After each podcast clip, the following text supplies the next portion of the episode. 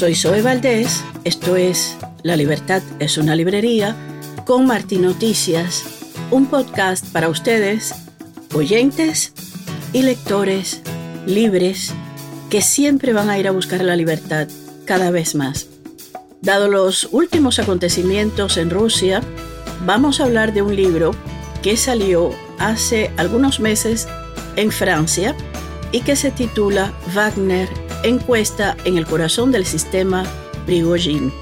Es un libro sumamente interesante porque es un libro de investigación de todo lo que estamos viendo que está ocurriendo eh, en los últimos días, el, el, asesinato, entre comillas, si es que, o presunto asesinato, si es que lo ha sido, mediante un accidente de avión en Rusia del líder de Wagner, del grupo Wagner, Yevgeny Prigozhin.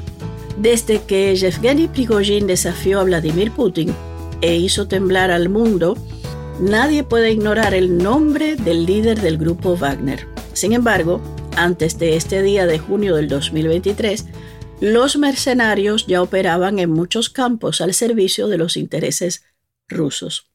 Los investigadores del colectivo All Eyes on Wagner comenzaron a rastrear a Prigozhin y sus hombres por todo el mundo desde el inicio del ataque a Ucrania en febrero del 2022.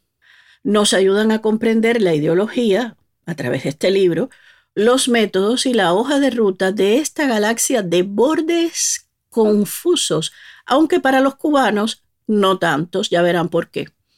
Lou Osborne y Dimitri Suferei ofrecen una visión única de lo que representa una gran amenaza para la estabilidad global y los intereses occidentales. Lou Osborne es investigadora independiente de la ONG británica Centre for Information Resilience.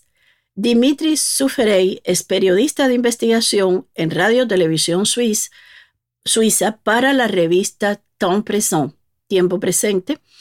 Ambos son miembros de All Eyes on, Wagner, un colectivo especializado, como ya dije, en investigación de código abierto e integrado por periodistas, analistas de ciberseguridad, abogados y académicos. La guerra en Ucrania los impulsó a ocupar un lugar central.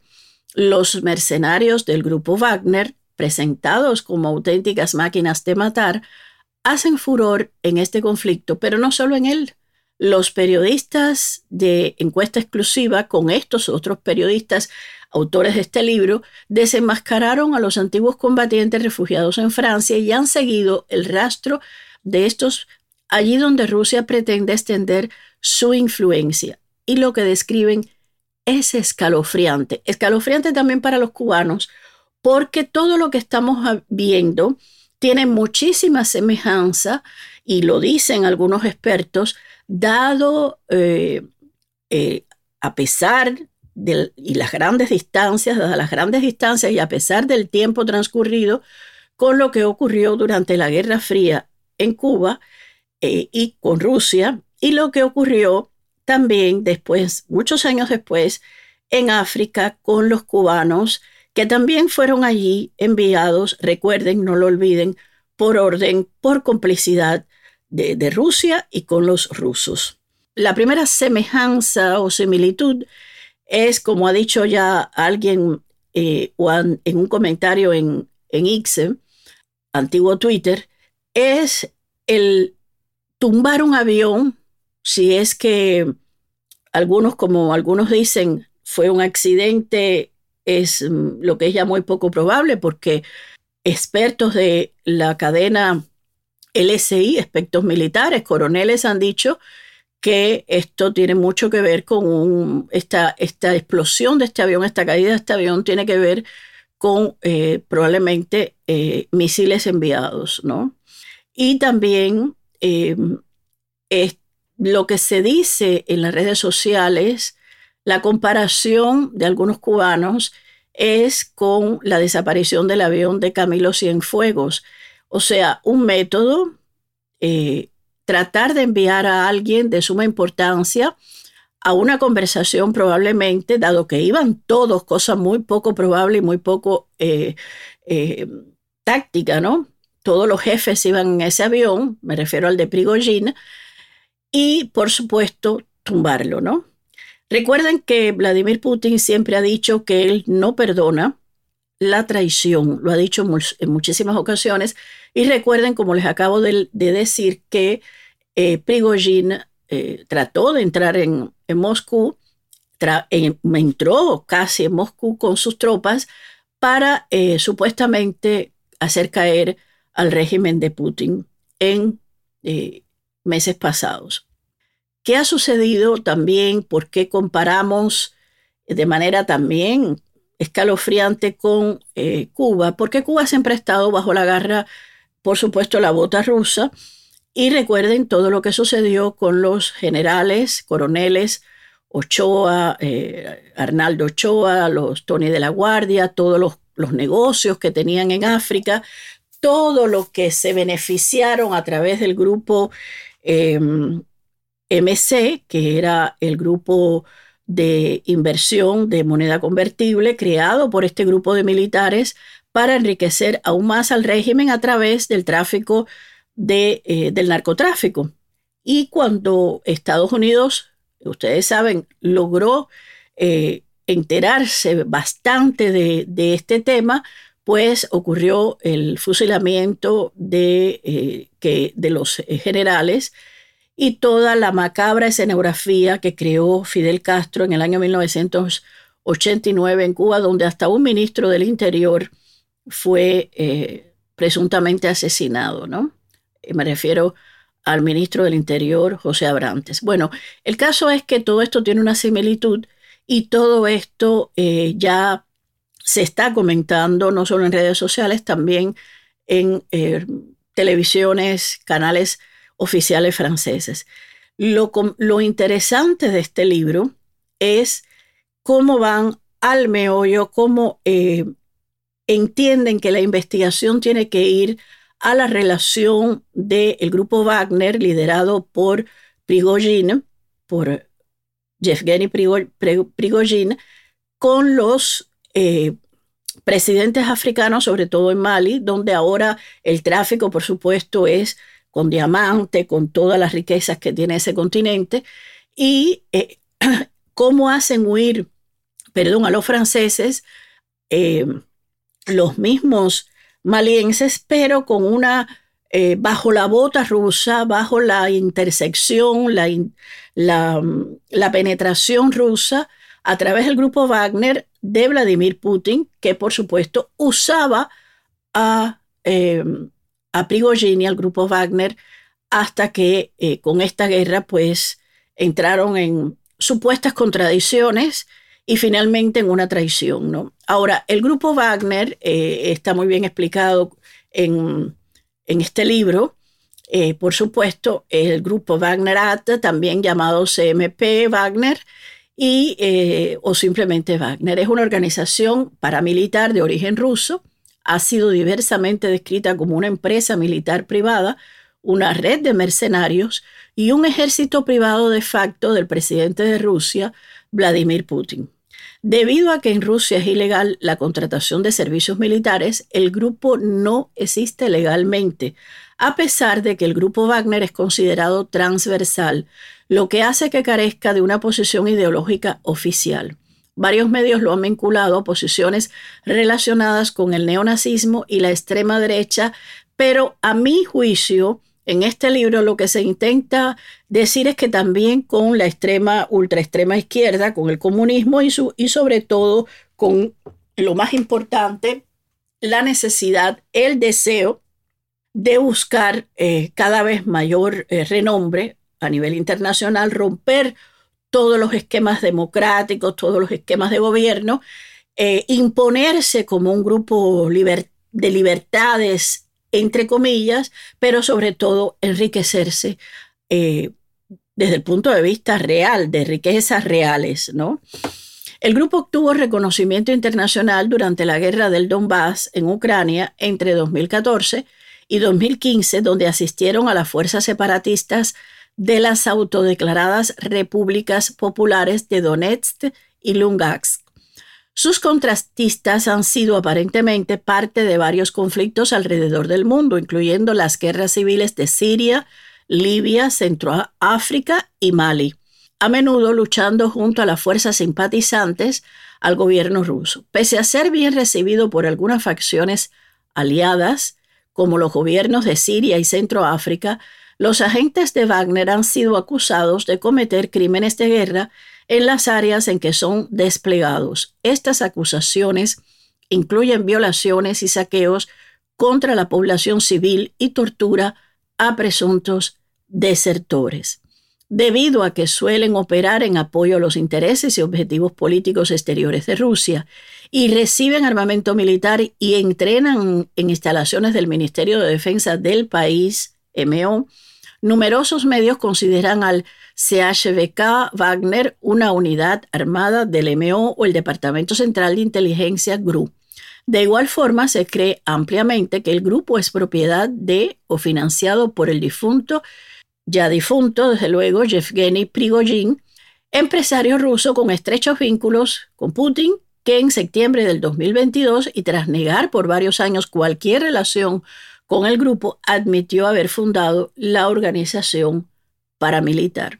Se ha especulado que el grupo Wagner es usado por el gobierno ruso para permitir una negación plausible en ciertos conflictos y para ocultar al público el número de bajas y costo financiero de las intervenciones externas de Rusia. Lo que sí es cierto es que este grupo ha dado a través incluso de la religión, ojo con esto, bastante eh, estabilidad muy bienvenida en ciertos sectores de África y que han trabajado mucho a través de las lenguas internas, los idiomas internos en África, han trabajado a la población en Mali, por ejemplo, africana, en varios los lugares donde han estado en África, porque se han sabido eh, penetrar, han sabido inocular de, a través de las creencias, de las religiones, de, los, um, de, todo esto eh, que tiene que ver con esa cultura em, inventada de que no, no sería en este caso el marxismo cultural, pero algo muy parecido al marxismo cultural, intercambios culturales, como le llaman, eh, le han llamado en otros lugares. Pero lo que sí es cierto es que ellos han tenido mucho éxito con esto y que también dentro de la propia Rusia se ha visto al grupo Wagner y al grupo de, sobre todo en los últimos tiempos, de Prigozhin, liderado por supuesto por el difunto Prigozhin, como un grupo liberador eh, contra Putin, lo que todavía está en entredicho, como estuvo en entredicho en mucho tiempo, durante mucho tiempo en Cuba, si de verdad el caso Ochoa, Arnaldo Ochoa y el grupo de generales querían, cosa que a mi juicio no es eh, cierto, dar un golpe de Estado, como se ha afirmado en algunos, incluso hasta películas se hicieron sobre eso, documentales, o sencillamente fueron eh, pues psiquitrillados, para usar una palabra cubana, por el régimen de Fidel Castro, por Fidel Castro eh, propiamente dicho, al ver que Estados Unidos mantenían un control sobre toda la información de lo que estaba ocurriendo, de los negocios de narcotráfico entre Cuba y, de, diamantes, de marfil y todos los negocios que tenían entre Cuba, África y por supuesto el cartel de eh, Pablo Escobar y de otros carteles de narcotraficantes a través de Panamá, de Noriega, eh, aquel, eh, recuerdan, el expresidente Noriega, y todo esto al descubrirse, pues ocurrió esa, ese rápido despliegue de lo que siempre hacía e hizo Fidel Castro, de, de dar una especie de ejemplaridad a través del crimen, a través de del asesinato sin juicio previo, casi sin, como unos juicios más bien populares ahí,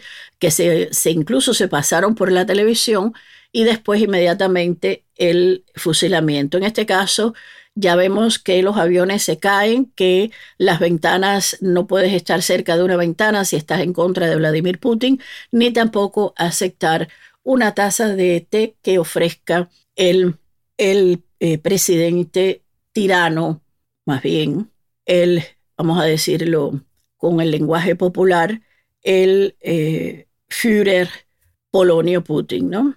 Bueno, el libro trata de todo esto. Yo les voy a poner ahora fragmentos de una entrevista que en el que van a oír la voz de una de las autoras, eh, uno de los autores, ella, Lou Osborne, y ella va a explicar más o menos lo que yo acabo de decir. Si hay algo más, pues yo lo traduciré, pero ustedes tendrán eh, al menos un fragmento de la voz de una de las autoras de este libro titulado Wagner, Encuesta en el corazón del sistema Prigogine, publicado en Francia en 2023.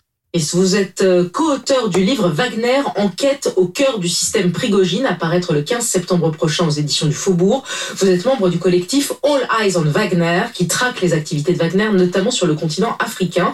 Et Vincent Hugeux, bonjour. Bonjour. Bueno, aquí están presentando a Lou Osborne. Eh, dicen que el libro salió, eh, es Lea Salamé, eh, la periodista de origen libanés, franco-libanesa, que la presenta y presenta a otro invitado. Y eh, por supuesto, eh, el libro salió publicado por las ediciones Faubourg. Journaliste, spécialiste de l'Afrique, enseignant à Sciences Po, vous avez publié Tyran d'Afrique, les mystères du despotisme postcolonial aux éditions Perrin. Soyez tous les bienvenus. Samedi, c'est samedi en Russie, Wagner en Afrique. On parle de combien de milliers d'hommes répartis dans combien de pays, Lou Osborne? Oui, alors euh, on va parler euh, du groupe Wagner qui est vraiment établi. Donc aujourd'hui, ils ont une présence euh, au Soudan, qui est une présence historique. Ahora, Lou Osborne dice que es un grupo muy bien establecido, el grupo Wagner, que tienen una presencia muy importante en Sudán. C'est comme ça qu'ils sont rentrés en Afrique. Euh, es así que entraron en África, ella dice. Euh, on n'a pas vraiment une bonne idée du nombre de personnes, c'est plutôt dans l'extraction minière et aujourd'hui en appui logistique de la crise. De... No se tiene mm, idea de cuántas personas ellos han, eh, eh, bueno, ellos a los que ellos se han acercado, pero sobre todo son gente de extracción minera. Puis la Libye, euh, ils sont présents en Centrafrique, là vraiment. Están presentes en Libia, en Centroáfrica. Euh, sur toutes les activités du groupe Wagner, donc euh, sécurité, préservation du régime. Ellos se dedican a la seguridad y preservación de los regímenes. Économie et évidemment influence, et on parle autour de... Economía, evidentemente influencia, y estamos hablando... 1500 Pax, euh, plutôt côté militaire. Y estamos hablando de 1700 Pax, gente del lado militar. Et euh, au Mali, c'est quoi, euh, nombre de personnes. Et, Pax es número de personas, ella aclara. Et au Mali, euh, ils sont autour de 1000, 1500 personnes, euh, avec un volet militaire, mais aussi un volet influence. Niagale Bagayoko, comment opère-t-il? Ella habla de la influencia que han tenido, sobre todo eh, lo, lo, mismo que yo les estaba diciendo antes, a partir de los idiomas, las lenguas que ellos, que este grupo ha, um, por supuesto, han estudiado para poder acercarse y eh, penetrar a los pueblos, a los... Eh, recuerden que en África como, como las necesidades que hay, la necesidad también de comunicarse en sus lenguas y a través de las creencias.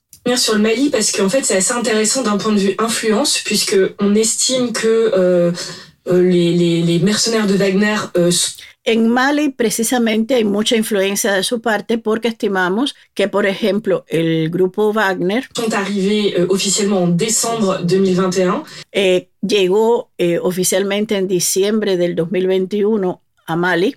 Nous, on a beaucoup étudié l'entrée au Mali et ce qu'on remarque, c'est que en fait, ils avaient euh, mis en place. De lo que hemos estudiado de su entrada en Mali es cómo ellos han puesto en el terreno toute un, une campagne d'influence qui démarre. Toda una campaña de influencia. Relativement précisément en janvier 2021, donc on est quand même très loin avant. Euh... Que en el, ya en junio del 2021, pues la hacen, la hacen entrar en, en, en funciones. L'arrivée euh, des militaires avec euh, l'utilisation d'influenceurs comme Kémy Seba, qui a fait beaucoup de voyages à ce moment-là euh, au Mali pour soutenir des mouvements euh, sur place. La influencia como Kemi Seba, que hizo un viaje a Mali para eh, darle eh, sostén a todos estos guerrilleros y militares. Et euh, le démarrage de euh, la mise en place de ce qu'on appelle euh, des, euh, des assets digitaux, c'est-à-dire plein de faux comptes, euh, pour commencer à euh, Travailler le terrain. travailler le terrain. Euh, ils font aussi venir des euh, personnes qui font des sondages pour vraiment comprendre Ellos entran en el terreno, hacen mm, una infiltración de personas con las que hacen eh, encuestas y, llevan verdaderamente una investigación de cuántas personas pueden estar interesados en, eh, por supuesto, eh, unirse a todo lo que tiene que ver con la presencia de ellos, del, del grupo Wagner, en el terreno, en Mali precisamente, pero también de, por supuesto, de Rusia. Qu'est-ce que l'opinion pense sur place. Et ils surfent dessus. Et ils surfent Donc ça dessus. commence par les réseaux sociaux, puis la présence militaire se fait euh, euh, arrive et en Primero es la opinión y después la presencia militar. O sea, después de, de esas sondajes y de esas encuestas de opinión, es lo que dicen también ellos en el libro, está eh, la, inmediatamente la llegada a la presencia militar, la penetración militar. Enfin pénètre le pouvoir, le pouvoir le laisse, la laisse pénétrer. Avec Y, por supuesto, penetran al poder, que es lo primero que les interesa penetrar, y al, al poder le interesa también ser penetrado porque al poder le interesa tener una excelente relación con Vladimir Putin, con Rusia, y porque estos son eh, un grupo que siendo paramilitares, pues van como de emisarios del régimen ruso. un mot quand même sur le dénommé euh, Seba. Dans le discours euh, francophobe radical, euh, une sorte de rente de situation euh, confortable. C'est aussi Kemi Sebak es un antisemita, él va a explicar, es eh, un, eh, vamos a ver, él lo va a explicar aquí, lo van a oír. euh, Kémy Seba, Capochichi de son vrai nom. Dites-nous qui c'est. C'est un franco-béninois euh, Capuchichi, que es un franco eh, beni- de, beninois, beni- beniense de, de Beni, qui, euh, en fait, a trouvé dans le discours euh, francophobe radical que ha encontrado en el discurso francófobo radical euh, une sorte de rente de situation euh, confortable. C'est aussi euh, un repris de justice. Il a été condamné par la justice française à plusieurs Él ha sido condenado por la justicia francesa en múltiples ocasiones reprises pour antisémitisme, por antisemitismo mais pour incitation à à la haine. y por incitación al odio, de extrema, extrema, extrema, eh, yo diría izquierda, porque llamar no todos, ojo al dato, no todos, esto está muy claro también en el libro, no todos los antisemitas son de extrema derecha, eh, hay muchos antisemitas de extrema, extrema, extrema ultraizquierda, sobre todo los que abrazan la causa palestina, por ejemplo.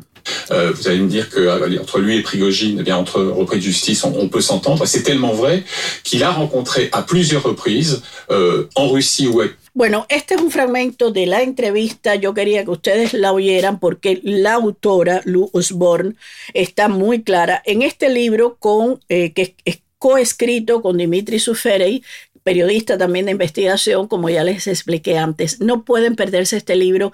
En el momento que estamos viviendo es muy importante que este tipo de literatura entre también en sus vidas, en sus hogares, para que ustedes puedan entender el mundo de una manera más completa, sobre todo con este conflicto que nos ha puesto en una guerra injusta en contra de un país democrático, Ucrania, que fue invadido por eh, Vladimir Putin, por Rusia. Eh, eh, a la hora que yo estoy, en la hora que yo estoy haciendo este programa, este podcast, pues todavía, aunque ya Rusia eh, confirmó eh, la muerte de Yevgeny Prigozhin, eh, pues eh, también del lado de, del grupo Wagner se dice, ellos han dejado salir la, la bola, han corrido la bola de que eh, ellos lograron sacar y salvar a Yevgeny Prigozhin del avión que Yevgeny Prigozhin está vivo y que no eh, está en paradero, por supuesto desconocido,